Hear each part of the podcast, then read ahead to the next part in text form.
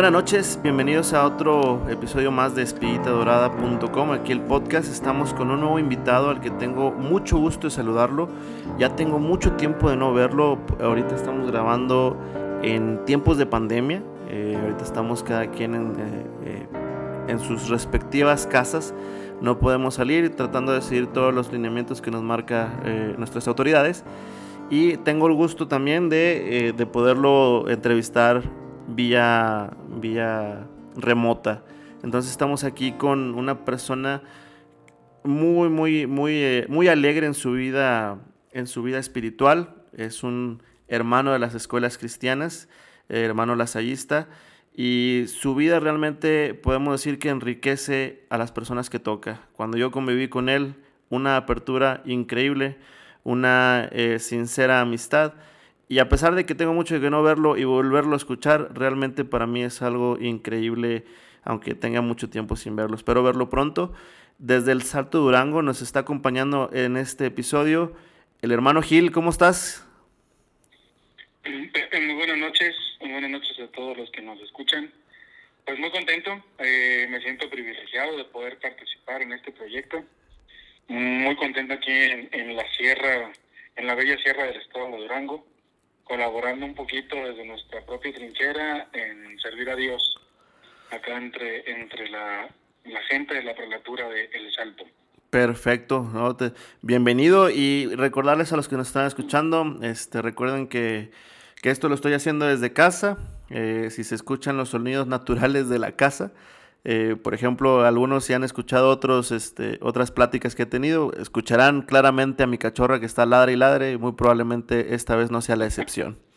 Este, y con este preámbulo, eh, Gil, este, hermano Gil, que quisiera platicar contigo, pues, pues háblanos un poquito de ti, de dónde eres, cuéntanos un poquito de tu niñez, de tu juventud, cómo fuiste creciendo.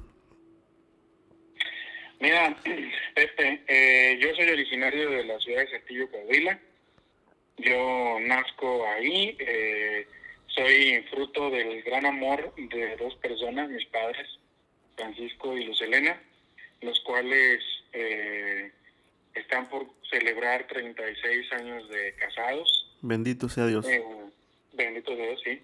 son mi mayor ejemplo de, fidelidad a Dios, de fidelidad a, a, un proyecto, de fidelidad en el amor. Y pues yo, yo nazco ahí, eh, eh, solamente me tienen a mí como hijo de mis papás. Eh, desde pequeño, en, mis recuerdos y pensando, y, y, ahorita que, mencionaba sobre mi infancia, no puedo separar mi infancia de la experiencia de Dios. Ahorita lo veo, en ese momento no me he dado cuenta. Pero en este momento reconozco a la distancia y el tiempo que, que, que Dios estuvo presente constantemente. De hecho, para mí es muy fácil, eh, es, es, una figura cotidiana para mí recurrir a Dios con amor maternal o a Dios paternal, el Padre bueno, porque para mí la figura de mi padre y de mi madre así lo permitieron. El cariño, la ternura, la comprensión, la escucha, también en ocasiones poner eh, firmeza, como diría Juan Bautista de la Salle, firmeza de padre y ternura de madre, ¿verdad? Sí, claro. Yo, la viví con ellos y, y, ahí es una gran, una gran riqueza que yo reconozco en mi vida. Eh, mi madre de pequeño, me acuerdo muy, muy bien. Eh, antes de casarse, ella trabajó en, en, una maquiladora y cuando se acercaba el 12 de diciembre, la invitaban sus excompañeras para peregrinar cerca del 12 de diciembre al, al santuario de Nuestra Señora de Guadalupe Ah, yo recuerdo, algo tengo en la memoria de, ir en los brazos de mi mamá, no porque no pudiera caminar, digo, no me acuerdo cuando tenía un año, me acuerdo cuando tenía cuatro, tres o cuatro. Claro. Pero me acuerdo que ya después de un rato caminando me cansaba, mi mamá me cargaba, ¿verdad? Eh, eh, pero perfectamente recuerdo entrar al santuario, escuchar las danzas, los cantos, la experiencia de fe sensible, el tocar de la sensibilidad, de tocar la experiencia de, una madre que consuela un pueblo, que después acude a ella, a su refugio, a su regazo, a su templo, la visita, la honra. Yo eso lo, digamos que ahora sí lo, lo, lo pedí de mi mamá. Eh, la presencia de también, eh, eh, rosarios en la casa. Tampoco éramos una familia de, estar yendo a misa cada ocho días o hacer el rosario nosotros, no. Sin embargo, poco a poco se fue dando y cuando se daba era algo que se, se le tenía mucho respeto. Me, me inculcaron mucho el respeto por lo sagrado. Aprendí de mis abuelos, eh, sobre todo de un abuelo, de mi abuelo materno, que, que en paz descanse. La, lo, si llevaba yo gorra o sombrero y pasábamos por una iglesia, yo me tenía que descubrir la cabeza. esas costumbres que ahorita veo en la sierra con los señores, eh, el besarle la mano al, al, obispo o besarle al anillo. Estas eran figuras que yo las viví de chico con mi abuelo. Eh, después vengo acá en otro contexto al que viví anteriormente, los años previos, pues ahorita, y, me reencuentro con este sí, yo lo viví. Entonces, es, es, la ideología, es la parte del respeto de lo sagrado que se fue dando en mi vida en la experiencia con, con mis padres, con mis abuelos. Eh, una de mis abuelas también, muy, muy, una gran devoción al Niño Jesús, a la Virgen de Guadalupe. Una, esa es una, mi abuela paterna. Mi abuela materna, en cambio, eh, una gran, gran devoción a, a María Auxiliadora. Ah, qué, hermoso. recuerdo que el 23 de mayo ah. eh, tenemos que estar preparando la celebración, eh, porque se preparaba para el 24 la, la celebración de la Virgen de, de María Auxiliadora. ¿Lo dentro de poco? Sí, que, que dentro de poco. Entonces, con mi abuela materna, eh, eh, me acuerdo que, que, que cuando podía hacer danza, comida para compartir con, con, con el barrio el rosario, o sea, esta parte de, de, una cercanía con la experiencia de lo religioso vino desde chico y que después se fue puliendo, madurando, yo creo que diría más bien madurando en mi proceso formativo y en mi vida como consagrado. está, está padrísimo porque eh, esto que mencionas, la parte de lo, el respeto a lo sagrado, que es curioso, es curioso, te digo, porque cómo, cómo Dios te va poniendo a las personas, se los comento a los que nos estén escuchando, que, que el, esquema que realizo para hablar con las personas con las que estoy hablando es muy sencillo, hago un, un, listado de preguntas, se las presento a quien voy a entrevistar pero es en, es en la plática donde voy descubriendo muchas cosas de las personas que estoy descubriendo. Aún y cuando ya las conocía, ya, ya las conocía, ya las había tratado, pero he ido descubriendo muchas cosas. Y, es curioso porque de alguna manera eh, en ciertas lecturas que he tenido, ciertos libros que, que, por ahí este, eh, he ojeado, me, me, están, me está saltando esta parte que mencionas precisamente del respeto a lo sagrado. No, no, no, no literalmente así, pero, pero lo, lo, traen ahí de, este, de este respeto que debemos tener a lo sagrado y me lo estás confirmando ahorita. Es, esto es lo que, como muchos decimos, las diosidencias que tiene. Y, y, este, y cómo, con todo esto, eh, eh, hermano Gil, ¿cómo, eh, ¿cómo vives tu juventud? Eh, sí hubo una cierta, eh, en cuanto a lo religioso, que eh, hubo una cierta cercanía.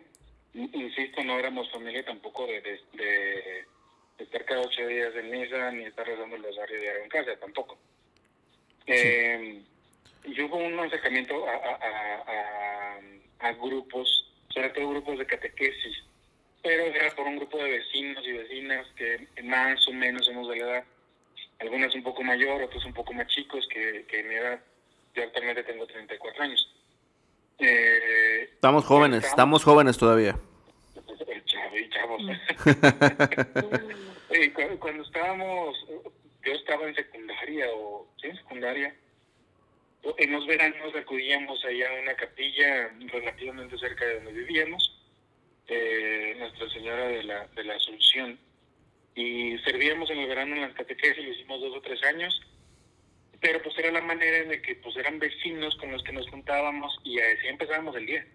O sea, nos íbamos en la mañana a la catequesis Y en las tardes ya nos juntamos en la casa de alguno y, y pues estoy hablando de que secundaria, las más grandes eran dos chavas que quizás estaban a lo mucho en primero de prepa y, y el más chico estaría en quinto o sexto de primaria de ese grupito que éramos, que éramos unos seis, siete que nos juntábamos. Entonces, pues hasta cierto punto afines y pues nuestra, nuestro, nuestra convivencia, pues ahí sí ya fuera del contexto religioso o de grupo, o de, iglesia, etcétera. Eh, amigos, grandes amigos, recuerdo una etapa muy interesante y muy padre, muy agradable para mí, fue la secundaria, eh, donde hice muy buenas amistades, donde me aventuré a cosas que yo, yo que iba a andar sabiendo que un día iba a participar en obras de teatro y ahí por andar en el mitote, no, no, no, obras de teatro. ¿Quién iba a pensar que yo un día iba a estar en una rondalla y yo estaba ahí cantando en la rondalla? era eh, el grupo, mi grupo de referencia era, la característica era ser el ajonjolí de todos los moles.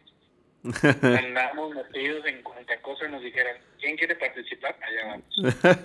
Ah, qué padre. la distancia y fue muy, muy interesante muy padre porque descubres habilidades desde hablar en público, eh, participar en una en, en un festival o, en un ejercicio de canto y tratar de ser entonado, este organizar eventos eh, o estar tras bambalinas, o sea, y pues, en la, en la secundaria donde me desarrollé esta parte y, mucho tenía que ver por, por donde nos metíamos, por andar en el mitote, obviamente como buen puberto secundariano, mucho era porque me implicaba dos cosas. Una, pasar mucho tiempo con mis amigos y la otra, salirme de clases, o no se podía. claro, claro. Y díganme quién, a quién en su sano juicio en secundaria no le dan ganas de hacer eso. y, ahora y ahora vives la, la otra parte, ¿no? De, de... Ah, sí, no. La gran ventaja es que ahora que, que soy maestro, cuando he trabajado con secundarianos, ya no me cuentan las muelas. ya te las sabes todo. Ahora sí, en esas cosas, cuando tú vas, yo ya soy digna, ¿verdad? tiene, tiene riqueza. Digo, aunque sí, ciertamente hay muchachos tan hábiles que no te esperas. ¿Cómo lo hacen? Cosas que hacen que dicen, no, eso sí yo no lo hice en secundaria. eso sí yo no lo hice. y ahí sí hay que lidiar con, bueno, qué va a pasar, pero en fin. Pero muy, muy recuerdo con mucha, con, con agrado mi, mi, mi, juventud, bueno, mi adolescencia, porque pues, todavía en la prepa, digamos una dos adolescencia, pero más, más tercera prepa, segunda, tercera prepa, ya mi proceso de juventud, eso ya fue más encaminado ya cuando tomó la decisión de ingresar a una casa de formación con los hermanos. Ok.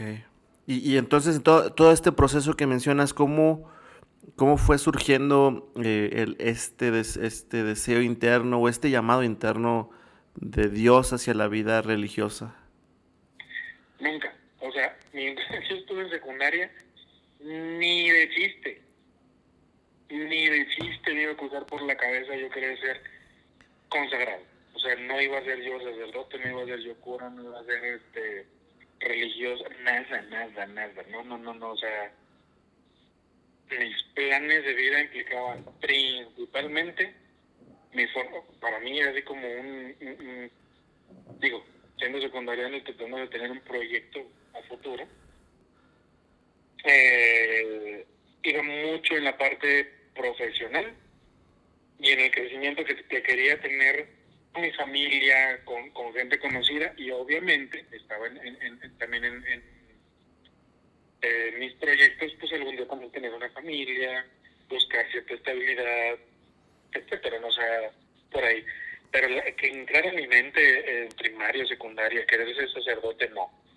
Platicando con mi familia, y sobre todo una tía, tía Lulu, a quien quiero muchísimo, por cierto, le mando salud. Eh, recuerdo muy bien que, que, decía que cuando yo estaba chico, yo decía que de grande iba a ser sacerdote. Ajá. Eh, pero según lo platican mi mamá y ella, yo tendría alrededor de 4 o 5 años cuando yo decía eso. Ok. Después se me olvidó y bien olvidado. muy, muy profundo. Sí, sí, sí. Pero los planes de Dios son los planes de Dios y, y, y, su actuar en nuestra vida para mí ha sido una gran bendición y una dicha. Yo entro, yo estudiaba en escuelas eh, oficiales, en escuelas públicas, hasta que en la preparatoria ingreso a estudiar al colegio Ignacio Zaragoza en Saltillo, a la preparatoria vespertina del colegio. Eh, ahí conozco que es la SAI, porque a mí en la SAI no me decían nada, personalmente no me decían nada. Ok. Entonces ingreso a estudiar y para mi gran bendición, gran, gran bendición, en mi primer año de preparatoria tengo a un hermano dándome clases. Mira qué padre. Pedro Vela, que, en paz descanse. Eh, quien, por fortuna y todavía más consentido de Dios que soy, me vuelve a dar clases en tercer año de prepa. Y en segundo año de prepa, otro hermano me, también me dio clases, eh, el hermano Guillermo García que, Carey. Sí, sí. Eh, entonces, mis tres años de prepa, tuve por lo menos un hermano dándome clases. Por periodos también ahí de, cubriendo un maestro, eh, otros dos hermanos estuvieron también en frente del grupo en el que yo estuve. Y ahí, cuando yo conozco a Pedro Vela, a mi padrino, que está descanso, yo dije, después de conocerlo un mes, mes y medio, yo, este, este hombre tenía algo y yo quiero eso. Yo no sabía qué, pero fue eh, eh, real, o sea, fue casi al iniciar mis estudios de preparatoria. La manera en que daba sus clases y la manera en que se involucraba con nosotros, con los alumnos, y te estoy hablando que cuando nos daba clase él ya era un hombre de más de 65 años. Ay, caray, pues ya grande. Sí, sí, grande. Y en la tarde él nos daba clase, era maestro de la preparatoria, y en las mañanas, en el turno matutino, él era el, encargado de la primaria, el coordinador de la primaria. Pues cuando seguíamos el receso, afortunadamente recuerdo muy, muy bien que en todo mi primer año, primer y segundo semestre de prepa, las clases con él en las, los días que nos tocaba la semana, que tampoco es por tanto, no me acuerdo qué días, eran antes del receso. ¿Por qué lo recuerdo? Porque cuando salíamos del receso era muy común que él se fuera con nosotros caminando hacia la cafetería o hacia las canchas. Okay. Y se quedaba ahí con nosotros durante el receso. Y te acercabas y puedes platicar con él a gusto, o él se acercaba a algún grupito. Era muy, muy bien recibido por los muchachos en la prepa. Le tenían mucho respeto y mucho cariño. Y a mí me llamaba la atención que era muy común que interrumpieran nuestras pláticas agradables con el hermano Pedro, los niños de primaria, que en las tardes iban a entrenamientos. Ok. Entonces yo veía cómo corrían, nomás no veían que te dejaban ir corriendo y lo abrazaban, y hermano, y mire, y me llamaba mucho la atención cuando el hermano empezaba a preguntar, oye, tu hermanito que estaba enfermo, y decía el nombre del hermanito ¿cómo sigue? Y yo decía, ¿cómo, cómo se sabe el nombre de, los hermanitos? Sí. O, ¿cómo sigue tu papá, fulanito? Supe que estaba enfermo, ¿cómo va? Y los niños, bien, hermano. O sea, o sea, se sabe que el papá de ese muchachito, de ese niño, está enfermo y... Se involucraba. Entonces imagínate, siendo tú un niño de primaria, que el director de tu primaria, o nosotros le llamamos coordinador, se sepa tu nombre y sepa que en tu familia está pasando algo y se interese y te pregunte qué está pasando. Obviamente los niños ilusionados y respondían y lo abrazaban y se iban contentos y era, muy, muy padre. Y cuando yo veo todo eso, además lo que pasaba dentro del salón de clase, un hombre muy, muy culto, muy, muy culto. Él, en mi vida nadie nadie me ha hablado mm, de la Salle como él me habló. Ok. Nadie. Son enamorados de la Salle. Sí. Una persona que vivía a full su vocación. Claro, intensamente. Y había otra cosa que, que al principio yo, la, yo no la entendía. Algunos de mis compañeros lo, empezaron a tomar de broma. Y yo estaba así como que, bueno, ¿por qué lo toman de broma? Hasta que un día él se da cuenta de que que parecía que estaban bromeando, y no parecía, estaban bromeando dos, tres compañeros, y él, y él los paró en seco y ahí hizo una aclaración. Algo porque era muy frecuente que él nos platicaba, cuando hablaba de la Salle, entonces nos decía tal acontecimiento. Entonces la Salle se encontró con Daniel en la puerta del convento de las hermanas del niño Jesús. Y luego continuaba y decía, cuando vayamos a, Francia, vamos a visitar Rennes y vamos a conocer el portón de la casa de las hermanas del niño Jesús que todavía está en pie. Cuando él decía cuando vayamos a Francia, en un contexto de una preparatoria vespertina, que claro aquí nada más para los que no conocen las obras lasallistas, en nuestros colegios hablar de una obra vespertina en general en el Distrito México Norte, ya sea una secundaria como es el caso de Acapulco, o eh, en la mayoría del resto de los colegios del distrito, que sería preparatoria vespertina, estamos hablando de muchachos que nuestras familias, el ingreso económico no es, no pudiéramos pagar las colegiaturas que se pagan en un turno matutino. O sea, es otro nivel socioeconómico el, el tipo de muchachos que se atienden en este tipo de obras. Sí. Es cuando nos hablaba. Yo tenía compañeros que, algunas compañeras o compañeros que nada más era su mamá en su casa y la señora era empleada doméstica o eran intendentes en, en, una fábrica, o eran obreros de fábrica, sus papás, o eran albañiles, como el caso de mi papá, que mi papá trabajaba en albañilería. Okay. Eh, entonces, cuando nos dices, cuando vayamos de viaje a, a Francia, cuando estemos en Roma, cuando visitemos Italia, para varios era así como que, ay, sí, ¿no? o sea, la broma. Y yo decía, bueno, ¿por qué no? O sea, ¿por qué yo no puedo luchar por, en verdad, cumplir el visitar un lugar y no visitar por turistear o por decir que ya salí, sino por el simple hecho de soñar? Así puedo soñar en algo grande. Y yo lo interpretaba así. Y cuando él se da cuenta de que estaban bromeando los compañeros, recuerdo muy bien a uno que no voy a decir su nombre. este, voltea el hermano, pues estaba, tenía una letra preciosa, él era, también maestro de, de, de pendulismo, Ajá. preciosa. Y, y voltea el pizarrón, y cuando se da cuenta del tono y cómo lo estaban utilizando, dice, bueno, a ver, parece que está bromeando usted, porque nos hablaba de usted. Ok. Y, se, y deja el gis en la orilla del pizarrón, en la bandeja, baja el escalón y se dirige hacia donde estaban ese grupo de compañeros. Y le hice una pregunta que para mí hizo mucho ruido, es, dice, ¿usted no tiene sueños en la vida? ¿A usted no le gusta soñar y tratar de luchar por sus sueños? Recuerdo la escena perfectamente.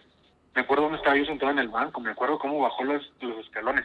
Él tenía un problema para poder caminar, no caminaba bien. Tenía una leve deformación en, sus pies pues verlo bajar el escalón, apoyarse del escritorio, caminar por el pasillo, llegaron, no, usted no tiene sueño, se dijeron. Y después voltea con el otro y dice, ¿y usted? ¿Nunca en grande? ¿No le gustaría hablar de lo que quiere hacer a futuro? ¿Usted nomás vive el día a día? Un silencio. Se regresó al frente y continuó con su clase. No, qué preguntas. Realmente qué preguntas y qué preguntas que, que escuchándolas ahorita me planteo yo y se pueden plantear muchas personas que estén escuchando esto. Sí, sí, sí, o sea, en verdad es... Ahora imagínate que te lo digo un maestro en primero de prepa. sí. Que ahorita ya que somos, ya estamos un poquito más grandes. Poquito, poquito nomás. poquito, sí, poquito. este, yo digo, cabrón, para mi la edad que yo tenía en primero de prepa, ahorita ya doblé la edad, en mi caso. Y al doblar la edad todavía me lo digo preguntando y digo, ah, caray, pues de qué sigo soñando en mi vida. O, si algunas cosas de las que yo tenía como años ya las logré. Es una, una reflexión interesante. Pero en primero de prepa, que alguien me lo planteara así cuando estemos, cuando vayamos, y es que tú puedes hacerlo, es que tú puedes luchar por eso, es que tú eres para más, a cuando alguien salía abajo en calificaciones, él nos pedía, él, se acercaba y nos pedía el concentrado de calificaciones. Y después hablaba con los que iban bajos, perdón, en calificaciones.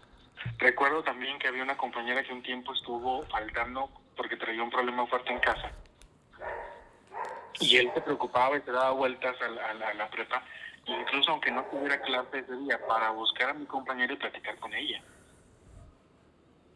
Entonces cuando yo vi esas cosas me dije, este hombre tiene algo, este no es maestro como yo quiero eso que tiene. Nunca me animé en el primer semestre y en el segundo semestre un día me acerco y le digo, hermano, usted tiene algo. Y, y se ríe y empieza a reír. ¿Algo de qué? Es la única persona en mi vida que durante mi toda mi prepa y después ya como hermano siempre me, se dirigió hacia mí como Paco. Y me dice, ¿por qué Paco? ¿Qué, ¿Qué es lo que tengo? Y recuerdo su risa. Y es que tiene algo, algo. ¿Usted es feliz? yo quiero eso. ¿Cómo le hago? ¿Y sabes cuál fue su respuesta? Y ahí él sembró y una semilla. Y me dice, hazte hermano lasallista. Y lo sabrá. oh, pues. Ok. En el momento me di la media vuelta y huí. lo que yo no me di cuenta es que él ya había sembrado una semilla. De eso han pasado 16 años. No, no, no. Sí, sí, sí. Sí. Sí, pues. Y, aquí estoy. Y, esa, esa semilla agarró mucho vuelo y aquí estamos. Aquí estás en como hermano lasallista en, en el salto. Sí. Sí, efectivamente. No, ¿y sabes qué? No son 19, son 19 años. 19 años. De cuando estuve en primer año de prepa. Ok, sí. No, pues este, y entonces tú, tú, tú ya eh, siembra, eh, eh, hace, este hermano siembra esto en ti, tomas la, la decisión entonces de, de, seguir al Señor, bueno, a, a, como estoy escuchando, de seguir esa felicidad. Sí, sí, sí, en, su momento pues yo que iba a saber a qué me estaba refiriendo. Cuando él, él lanza directamente eh, el tema vocacional, que yo en, su, en ese momento no lo había considerado como tal, pero fue muy interesante y para mí lo enriquecedor de mi proceso, porque no fue, no me enamoré de una imagen de ser hermano. Sino a mí me deslumbró un hombre feliz. Exacto. Y al acercarme a su felicidad me di cuenta que él asociaba y vivía y intensificaba su felicidad por el hecho de ser un consagrado. Entonces lo planteé así y para mí fue muy enriquecedor y, fue cuando entonces me, aunque él en ese momento no le hice caso, al año siguiente yo entré en el grupo vocacional, eh, en el segundo año de prepa es cuando me decido y digo, sí, va, quiero esto, eh, y en tercer año de prepa es cuando ya oficialmente yo ya tenía claridad, yo he hablado con los hermanos, he hablado con mi familia, terminando la preparatoria yo ingresaba a casa de formación. Y así fue pues. Y aquí estamos. Y, y este, pues ah, está padrísimo, y sobre todo porque la, la importancia de, de personas que, que, y seguramente tú ya lo estás eh, viviendo día con día, pero la importancia de ser esas personas realizadas, esas personas, como tú dices, felices, que, que persiguieron sus sueños, que encontraron la felicidad, pero que la felicidad también tiene un nombre, y ese es Jesús. Eh, y, y, y, es, y, es, algo increíble como, como eh, la figura de esta persona como creyentes de, del Señor, eh, yo en lo particular, eh, conforme te voy escuchando, créeme que, me emociono. La, ahorita la, piel se me pone chinita de, de esta diosidencia, de, de, estas cosas, de cómo el Señor va poniendo las personas adecuadas a tu lado. Y hay veces que no lo nota, mucha gente no lo nota estamos a veces cegados y, muchas veces enfrascados en nuestros, en nuestros propios problemas. Y bendito sea Dios que pone estas personas que son luces en nuestras vidas. Y, este, eh, el hermano Pedro, ¿verdad? Este, es, eh, eh, fue una luz que, que, que, es lo que yo decía, le dijo sí, esta persona le dijo sí al Señor y vivió en plenitud. Y ahora tú le estás diciendo sí al Señor y estás viviendo esta plenitud como hermano lasallista, estás encontrando esta felicidad como hermano lasallista. Y, y, bueno, y con esto, eh, eh, ¿cómo, ¿cómo, te desarrollas dentro de la, de la, de la vida religiosa? ¿Cómo es el hermano eh, Paco Gil dentro de la, de la, de la vida de lasallista? Si entendemos cómo me desarrollo en cuanto a mi proceso de formación, eh, pues yo termino eh, mi preparatoria en Saltillo, un directo de formación con los hermanos, y en el proceso de formación que en aquel entonces estructuraba, vivo un año en Guadalajara, un año en la Ciudad de México, después hago mi noviciado, mi bello noviciado e intenso noviciado en Lagos de Lagos de Moreno. posteriormente, Lagos de Moreno, Jalisco, y ya posteriormente en, en, en la ciudad de Monterrey, la licenciatura en educación. Eh, de ahí salgo después de los cuatro años de estudiar educación a, rumbo a Ciudad Victoria, que sería mi primer comunidad ya, ya 100% de trabajo en, en la obra. Eh, el Colegio José Escandón en Ciudad Victoria, donde trabajo en la primaria. Okay. Trabajo en, la mañana en la primaria y tres días a la semana participaba en, en, en clases o en actividades, no solamente clases, en la preparatoria vespertina del colegio. Ok. durante mis tres años. Y durante un semestre, como también en Ciudad Victoria está la Universidad de La Salle, estuve colaborando en, con los alumnos de medicina. Ah, qué padre. Semestre, y estuve eh, colaborando en su formación eh, con una materia muy bella, que es Jesús, modelo de la persona. Eh, trabajando con, con los muchachos de la universidad también durante durante mi estancia en Ciudad Victoria. Posteriormente me piden que vaya a colaborar al Colegio de Guadalajara, al Febres Cordero, pero llego a la sección de secundaria. Ok. Eh, apoyo en la parte secundaria eh, como maestro eh, mis tres años. Las materias de, más en la línea de, sociales, eh, historia, cívica, y, además la, parte de formación de, valores. Eh, y posteriormente eh, me, cambian a la comunidad de, Acapulco después de tres años en, Guadalajara. Estuve tres años en Acapulco. Uno trabajando también como maestro en secundaria y dos después ya estando como directivo en, el, como parte del equipo directivo de la sección preparatoria del colegio La Salle de Acapulco. Okay. También tres años en Victoria, tres en Guadalajara, tres en Acapulco y este que estamos cursando mi primer año aquí en, el Salto de Durango. En el voluntariado lasallista misionero. Y durante este proceso, ahorita quisiera profundizar un poquito más en, en, lo que es el Salto de Durango, en la, en la obra que tienen los hermanos lasallistas allá. Pero eh, en todo este proceso que ahorita describimos de formación, de, bueno, desde infancia, juventud, formación, eh, y ya, como, ya trabajando como, como hermano lasallista, eh, ¿alguna vez has tenido algún, alguna especie de, de, crisis, de revés, de barreras eh, que, que, hayan dificultado un poquito el camino? ¿Y, y cómo, cómo has salido adelante? Mm, sí, pues mira, sí, sí ha habido. Yo también soy muy consciente de una cosa, o, o yo lo interpreto de esta manera no cualquier dificultad que se presente en la vida va a ser una crisis. Bueno, a mí no me gusta llamarlo así. Ok, sí, excelente. Crisis para mí es donde llegas y tocas fondo en verdad.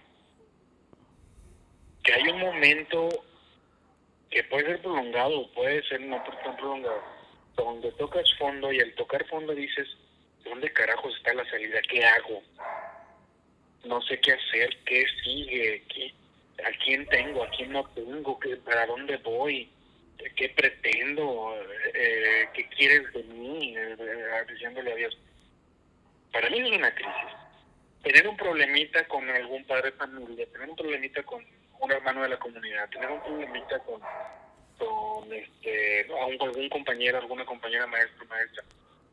Eso es, para mí no es un problemas que, que son cotidianos y en todos lados nos vamos a encontrar. Claro pero vivir una crisis profunda sí, sí he vivido. En una de ellas incluso estuve a punto de, de, retirarme de la congregación y iba un tanto en la línea de que mi gran preocupación, eh, para esto yo todavía estaba en Monterrey estudiando la carrera, eh, y hubo un proceso ahí personal eh, mío muy intenso, donde yo me preguntaba qué iba a pasar con mis papás en, en, Saltillo. Porque al ser hijo único, yo pensaba en el futuro y decía, es que van a envejecer. Algún día no va a estar alguno de los dos, esperando que, que, no, que no, no perderlos a los dos al mismo tiempo, obviamente. Son deseos, yo creo que de todo hijo. Sí, claro. Pero también todo hijo es consciente que algún momento ya no van a estar. O no va a estar uno o no van a estar ellos, porque es un proceso natural. Sí, claro. Entonces, yo pensaba, no sé por qué me clavé. O sea, fue un proceso que no fue de un día para otro, fue algo prolongado. Y era una carga porque yo me decía, qué egoísta estoy siendo al pensar solamente en mi vida, mi proyecto, mi formación, mi seguir a Dios, y aunque sea tan loable, tan noble eh, eh, eh, mi respuesta, y tan grande que me está llamando, pero yo tengo a mis padres allá que no sé qué les va a pasar el día de mañana, yo estaba angustiado, y yo me pegó. Y al grado de considerar retirarme, pues yo tenía que regresarme a la ciudad que me vio nacer, donde vivían mis padres, y allí estudiar y trabajar y, apoyarlos para que no estuvieran solos. Ingenuamente esta es mi interpretación. Para esto yo nunca lo había hablado con mis papás, fueron varios meses, fue prolongado, o sea, no, no fue en dos semanas, no, no, no. Se fue, internalizando. Casi un año de, de, mi estancia en Monterrey, que yo por dentro estaba viviendo todo esto, hasta que, gracias a Dios, mi acompañante, que en ese momento también era mi director, eh, el hermano Alberto Flores, a quien quiero mucho, le tengo muchísimo cariño, que actualmente es director del, del Colegio Regis de Hermosillo. Que un gran saludo si nos escucha. Sí, sí, gran Alberto. Eh, Alberto me dice, oye, bueno, vamos a dar el siguiente paso. El siguiente paso en el proceso de, de acompañamiento es, ve y háblalo con tus papás. O y díselos, dile, estoy pasando esto, me está cargando tu papá.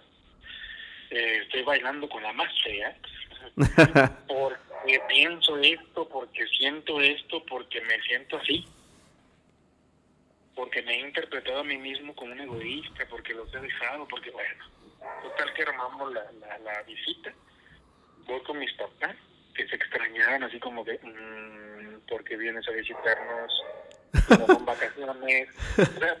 mis papás parecen entonces ya estaban acostumbrados a que como yo visitaba a Saltillo o a la casa de, su, casa, la de ellos, era porque era o vacaciones o porque estábamos de visita en la ciudad o porque había algo ahí en el colegio o en la casa hogar o en la universidad y yo de pasado iba a saludarlos.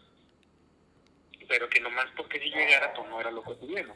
Ah, que voy, voy, a llegar y voy a dormir hoy con ustedes. Ah, caray, ¿qué pasó? Entonces, les aviso un día antes, mañana voy a la casa, en la tarde que llegue mi papá del trabajo, nos vemos y voy a, vamos a platicar. Pues cuando llego y les encuentro así como que, mm, ¿qué pasó?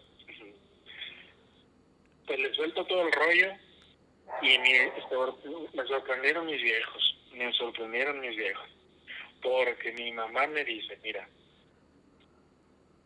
si... No, pues primero el que habló fue mi papá, mi papá me dice, ¿te quieres salir entonces? Y yo sí. Ay, y es por nosotros, le digo sí. Ok, Nunca bien si es lo que quieres, en verdad eso es lo que quieres, salte. Cuando en verdad querías irte, yo te apoyé y te dije, va. Si ahorita en verdad te quieres salir, salte. Yo nada más te digo una cosa, eso me dijo mi padre. Mi padre te está hablando del nivel de formación académica que tiene es el sector primario. Ok. Que es albañil y en los datos libres es comerciante con un negocio de comida en, en la casa. Ni siquiera un restaurante, no, no, en la casa. Okay. Un hombre sencillo, de rancho, de Arteaga, de un pueblo de Arteaga, de la sierra. Y voltea y con una sabiduría impresionante me dice, ¿te quieres saber? Ah, ok, salte. Nada más una cosa te digo. Mm, dos o tres años más adelante, si no eres feliz, no culpes ni a tu madre ni a mí. Porque nosotros no te lo estamos pidiendo, es tu decisión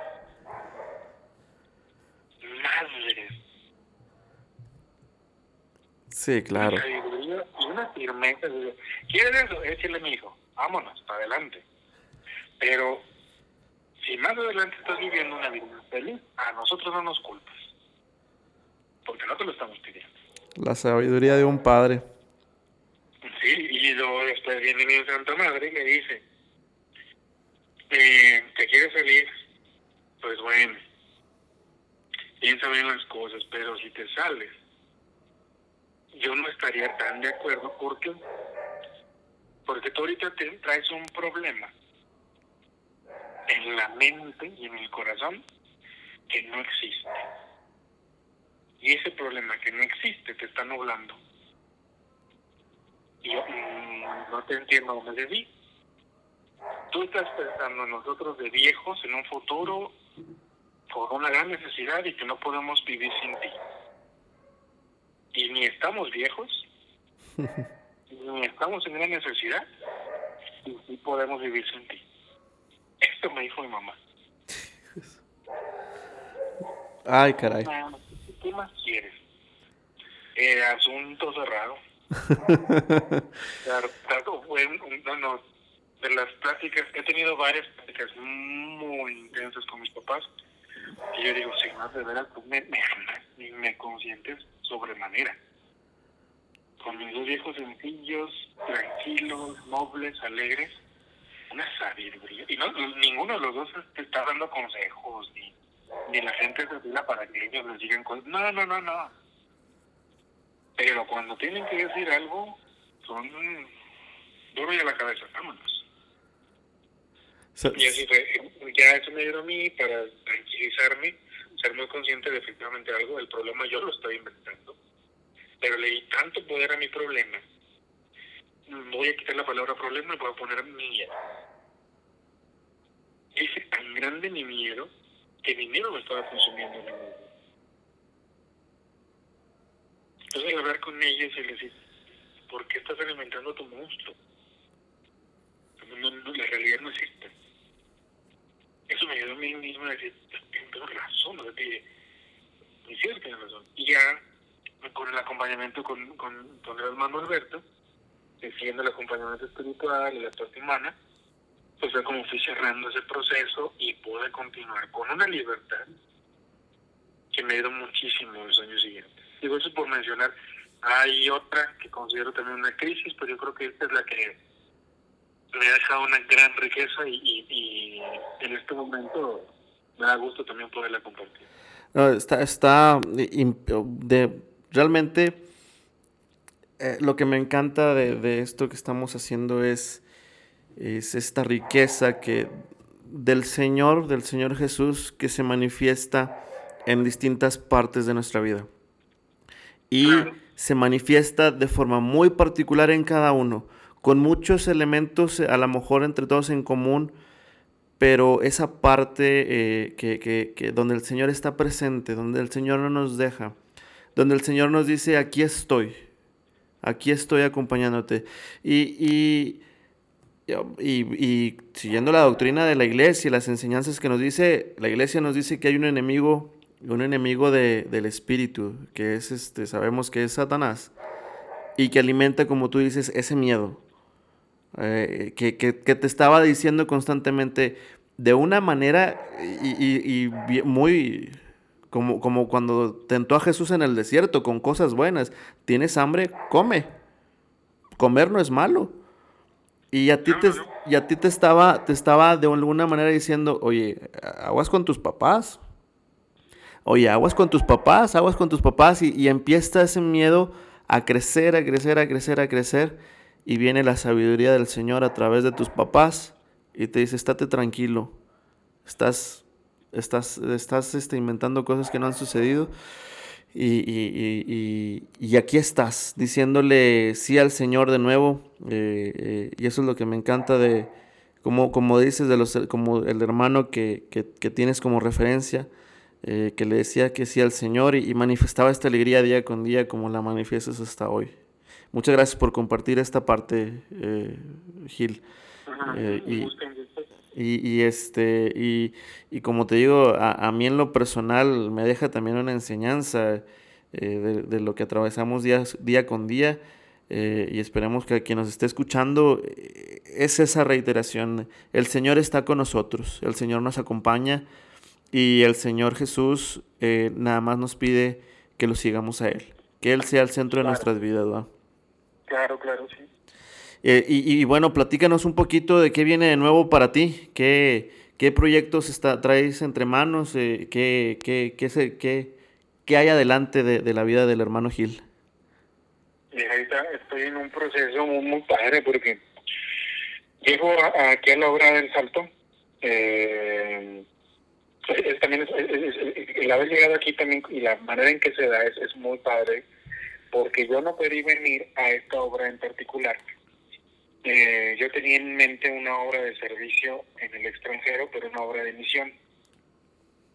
Okay. Para esto, eh, años antes de que yo solicitara, uno o dos años antes, habían estado saliendo algunos hermanos del extranjero también de misión, que, que son hermanos de mi generación, que estuvieron conmigo, que ahorita En aquel momento, eh, uno era el hermano Roberto Lino, que salía a Japón.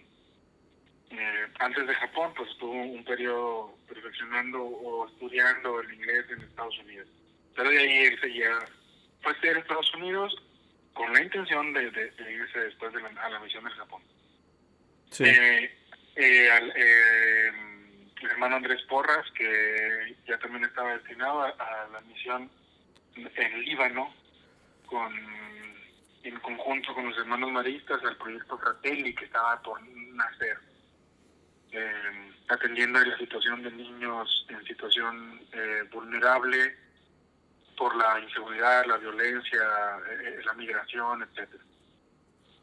Y el hermano Alejandro Serna, que, que estaba por salir a, a, la ciudad de Belén, eh, eh, en, Israel, este, para estar trabajando en, la universidad, en un proyecto bastante bonito, muy interesante, porque es una formación que aunque es académica y digámoslo así de manera formal, una educación formal, es un espacio donde convergen judíos, cristianos y musulmanes en una santa paz. Ah, qué padre. Entonces, es mi generación. Con ellos viví siete años. Con ellos, eh, con el, en caso de Andrés y yo ingresamos al mismo año de formación. Alejandro y Robertolino entraron un, tiempo antes para, para formarse en, el aspirantado. Okay. Viví con ellos mucho, o sea, y entonces yo también traía una inquietud y yo no podía aclarar y yo no podía decidirme y yo decía, bueno, ¿y a mí qué me está pidiendo Dios? Entonces se fue, nace una, una propuesta, gracias a un capítulo general, eh, de una nueva obra en, en América Latina, bueno, fue en varias regiones del instituto, mm, que atendiera el llamado del Papa Francisco a a iglesia en frontera o la iglesia en salida. La periferia, la... la... Cuando... La periferia del discurso, del bendito discurso pastoral de, de Francisco. Hagan lío. Ah, ah, ah, exacto, sí, sí, de, de, esta, de este llamado, de, esta invitación del Papa, el capítulo general se pone en las pilas y propone que en cada una de las regiones del instituto a nivel mundial se, se busquen obras eh, en marginados, en lugares donde no es común que la iglesia llegue, donde no es común que la iglesia participe, donde no es común que la iglesia esté. Y se, empieza una investigación, se abre un proceso. En el, en el caso de la región latinoamericana, la Callista, se opta por una obra en Tabatinga, que es en la frontera. Eh, sé que la obra está en Brasil, y ahorita mm, estoy tratando de acordarme que otros dos países están ahí cerca. Si no me equivoco, si no me equivoco, uno de ellos es Perú y el otro creo que es Venezuela. Pero te, temo equivocarme. Eh, y es así una disculpa a, las personas de esta hora de Tabatinga. Pero propiamente eh, está en, territorio brasileño, pero es...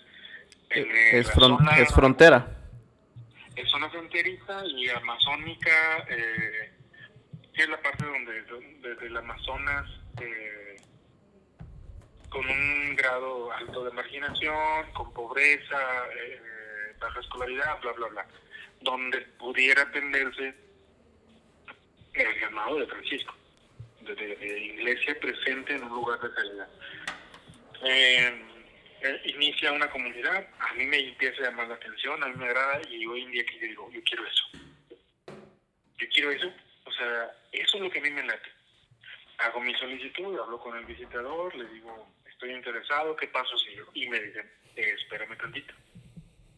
Qué bueno que estés interesado, que bendito sea Dios, qué padre, pero dame chance, ahorita no, porque varios hermanos eh, están también con esas intenciones de salida y bla, bla, o sea, acaban de ir algunos entonces, sí te apoyo, pero dame tiempo. Eh, vuelvo a hablar con él, eh, a, presentarle mi inquietud. Me dice que, sí, que sigue en pie, que lo hablamos, lo hacemos más adelante. Pero como que ya con un proceso de tiempo ya más corto, o sea, ya vamos poniéndole eh, formalidad al asunto, pero todavía dame un momento, ¿ok? Cuando tenemos una tercera plática, es en un momento donde, se da una, una coyuntura en el Centro Cultural y Social La Victoria, que es donde participo ahorita. Y él me dice, ok, yo sé que estás muy interesado en participar en una obra de emisión. Y le digo, sí. Y me hace una pregunta muy interesante. Me dice, ¿tiene que ser en el extranjero? Y mi respuesta inmediatamente, no. Yo no, estoy, yo no me estoy casando con una obra. A mí lo que me interesa es un tipo de servicio, o más bien un servicio con un tipo de contexto que no sea el de, con el que había estado trabajando yo de una situación de, de colegio, de, situación de, formación de niños jóvenes en un proceso escolarizado formal. Entonces yo buscaba algo distinto, una educación no formal, eh, con, con gente en situación vulnerable, en, con carencias, con pobreza, también yo mismo me pudiera exigir más en el servicio y en la entrega. Y con la coyuntura que se estaba viviendo dentro de, esta obra, que es, el, que es la Victoria, aquí en el Salto, el hermano me dice, ¿estarías dispuesto a participar en el voluntariado del Salto? Es una obra de las que tenemos en el distrito y ahorita me hace falta un hermano joven que tenga disposición y que quiera participar y ni lo, no, no tardé dos segundos. Creo que no había terminado de decir la frase cuando le dije. Sí. yo, tenía claro algo. Quería servir en un contexto distinto de escuela o de colegio. Pero no necesariamente en un lugar particular, en el extranjero. Es cuando le digo, sí, pues ok, terminas este año en Acapulco. Esto fue en diciembre, cuando hablamos tú terminas tu ciclo escolar, no le comentas ahorita a nadie, ya en junio ya vamos viendo y ya te finí. Efectivamente, un 16 de junio recibo una llamada, lo recuerdo muy bien, en la tarde, ya cuando en junio, a mediados de junio tú recibes una llamada del provincial, ya seguro, ya te cambiaron. este, y, cuando vi la llamada dije, mm, creo que ya se va a cumplir mi, tiempo aquí. Y efectivamente. Ya para ir a hacer mi despedida. Ya se me pide venir aquí. Eso es como, como llego yo. Yo estoy muy contento porque precisamente lo, que comentaba ahorita de la coyuntura que se da, la reestructuración de la obra, hay una solicitud que es del capítulo distrital. El capítulo es el máximo órgano de gobierno en, una provincia o en un distrito y el capítulo solicita una reevaluación del salto, esto lo pidió hace dos años y medio, y en esa, en esa evaluación el capítulo dice, hemos estado haciendo lo mismo durante 25 años. Hay, hay que hacer un alto para evaluar lo que estamos haciendo y si lo que estamos haciendo es lo mejor. Y si no es así, ¿qué vamos a hacer? Ok. Cuando esto ocurre, entonces eh, eh, llegamos dos hermanos nuevos a, participar aquí en la obra, conformamos la comunidad animadora junto con una maestra, que también es una, una experiencia enriquecedora, una maestra seglar, y Rosy, eh, mi director de la Mono y un servidor, conformamos la comunidad animadora del voluntariado. Este año fue de investigación, nos sentamos con, con gente de los pueblos, eh, tuvimos entrevistas, diálogos, eh, se grabaron algunas de estas entrevistas.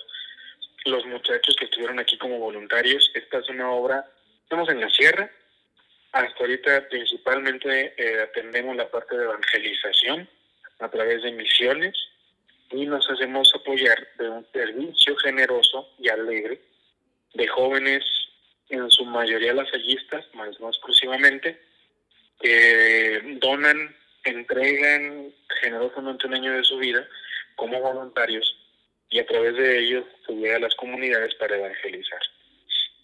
Se visitan eh, las comunidades, comunidades rurales alrededor de entre 10 días aproximadamente. Estamos trabajando con la comunidad mucho en la línea de, la formación catequética, pero también con algunos otros apoyos en la línea de la evangelización y la promoción humana. Eh, ese es el voluntariado del Salto. Los muchachos viven aquí, hacen su solicitud, cuando son aceptados ingresan. Este año tuvimos 20.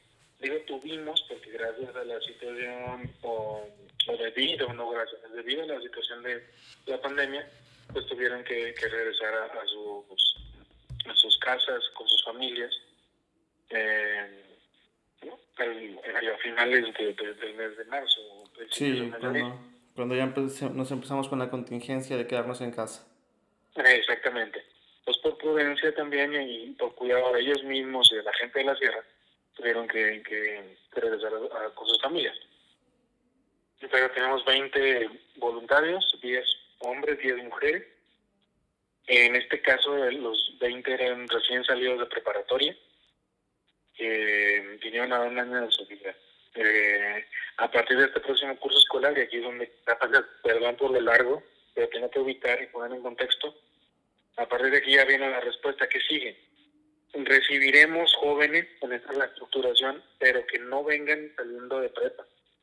Jóvenes que tengan por lo menos 20 años, que estén estudiando carrera, si es que están estudiando, eh, o que ya hayan terminado la carrera, buscando en ellos un poco de mayor madurez, y además si ya tienen algún tipo de estudio profesional o elementos de, formación profesional que puedan apoyar en la atención a la gente de las comunidades, no solamente en la parte catequética, sino en el desarrollo de algunos otros proyectos, en la parte económica, en la parte humana, que puedan, en la medida de lo posible, eh, empoderar a la gente para tratar de que crezcan ellos, no solamente en la cuestión de fe, Claro, eso siendo lo principal y es algo que no vamos a descuidar. Y muy interesante y muy contento también, estoy muy contento porque también ya mm, hoy es oficial y lo puedo decir abiertamente. A partir del el mes de julio estaremos recibiendo también aquí en el voluntariado del Salto a los postulantes para hermano. Oh, qué padre hasta este momento habían estado formándose en la Ciudad de México, pero por eh, diversas circunstancias se tomó la decisión de que se integran a la comunidad de, del Centro Cultural y Social La Victoria, donde aquí realizarán su postulantado. Oh, qué padre, qué padre. Es, es, es, un, una gran alegría contarlo así porque creo yo que cuando, para los que no dicen que es un postulante, de ser un joven en su primera etapa formal de formación como a la vida religiosa, cuando solicita el ingreso a la vida religiosa, eh, lo más común que las casas esas de, cuando uno está iniciando se le llama postulantado. Eso sería, son jóvenes que están interesados en ser hermanos lasallistas, vivirían aquí en la sierra con una grandísima riqueza, la riqueza de formarse una, en un contexto con un potencial de evangelización bruto, donde se puede hacer muchísimo con la evangelización. Eh, dos, con una gran riqueza en la gente que contrasta con su pobreza material, con las carencias que existen en la, sierra, en el campo, eh, con, con, con, esta, con esta comunidad, con esta gente de la prelatura, con la gente que tenemos pero con la gran riqueza de la sencillez de este tipo de personas que en la formación van a ser elementos muy, muy fuertes de enriquecimiento de la persona. Eh, es un enriquecimiento mutuo, un muchacho entregado y sirviendo, que a la vez el mismo proceso le va a dar riqueza a él, eh, en el contacto con la gente y con su sabiduría, con su persona, con su sencillez, etcétera. Además, en un contexto de asociación, estar viviendo aquí la formación al lado de jóvenes, hombres y mujeres, que estén dedicando un año de su vida a servir a Dios en el más necesitado. Entonces, iniciando esa formación, cuando digo, oye, tú eres de mi edad, tú eres casi de mi edad, pero mientras yo quiero dedicar mi vida, tú dedicas un año, pero qué fregón que tú y yo, con proyectos de vida distintos, estamos, coincidimos aquí para servir a los míos. Y además, todavía podemos agregarle mayor este, la experiencia que por primera vez en un equipo formativo de, un postulante en, este distrito, parte de los, de los formadores se encuentra una mujer. De gran riqueza. Como, formadora, la maestra Rossi, que no solamente es alguien más que vive en la casa, no, no, no.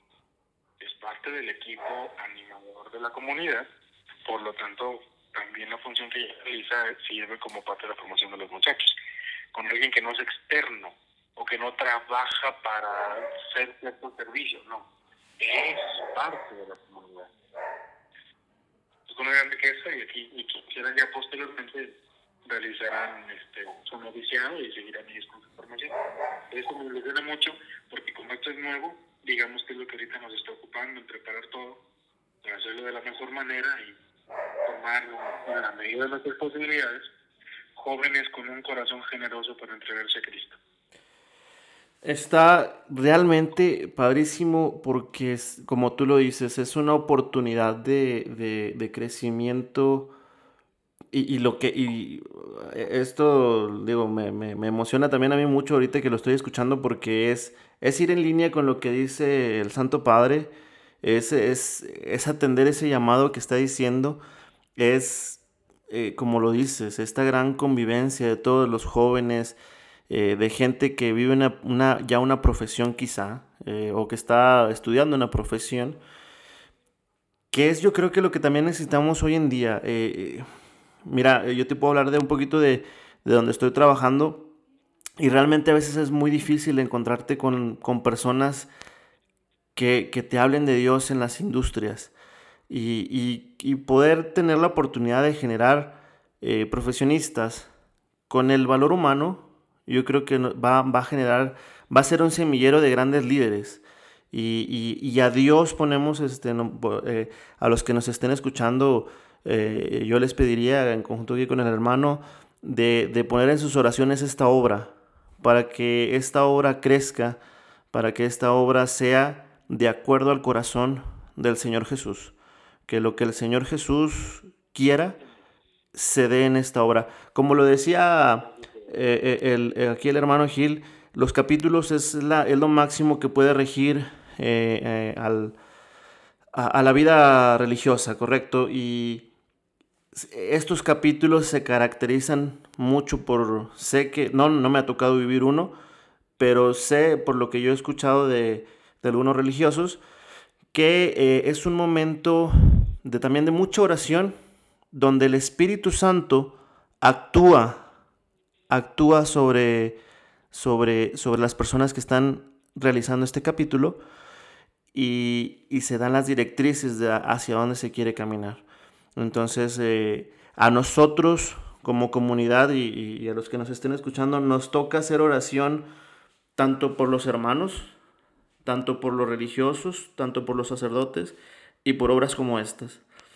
Eh, hermano Gil, te agradezco muchísimo tu, tiempo. Realmente ha sido muy enriquecedor tu, la, la, plática. Eh, me siento muy, muy contento.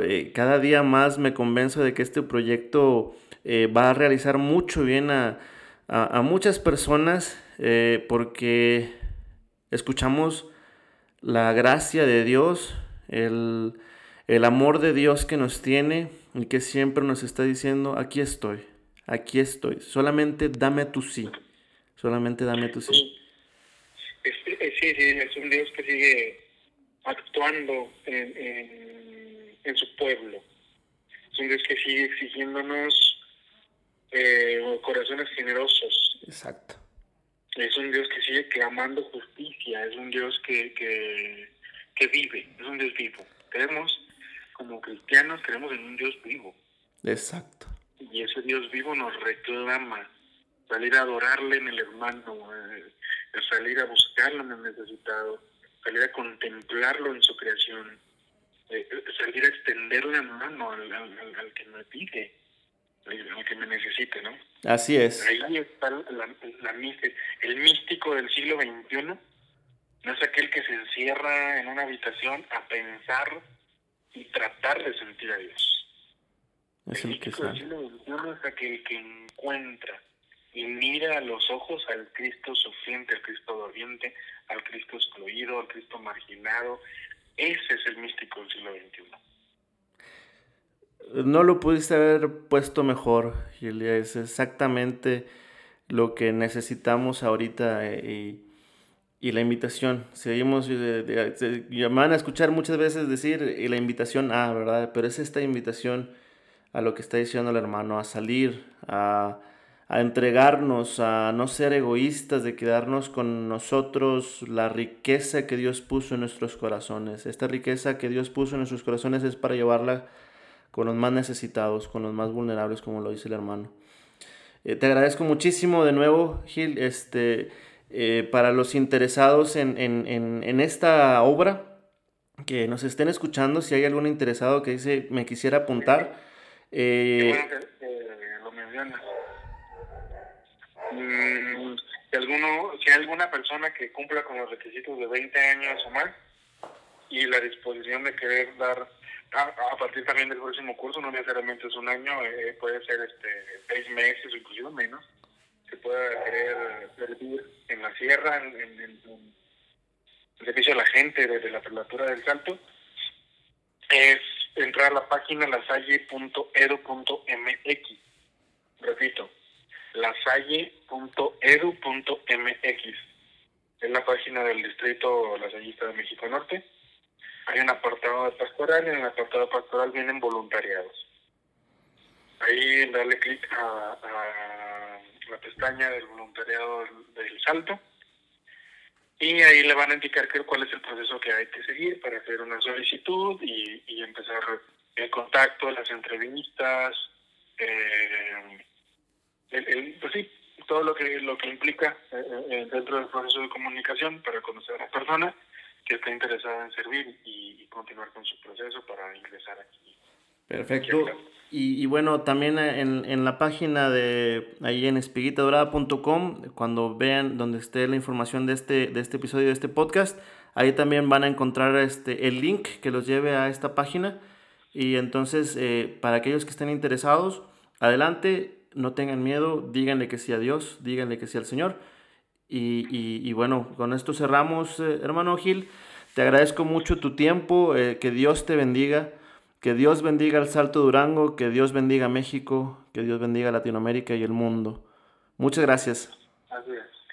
Pepe, un abrazo. Eh, mis oraciones encuentra tu familia y las personas que nos escuchan que el Señor toque nuestros corazones, que los alimente y los alimente para buscar su voluntad. Que así sea. Un abrazote y que viva Jesús en nuestros corazones. Por siempre. Un abrazote. Muchas gracias a todos. Nos vemos.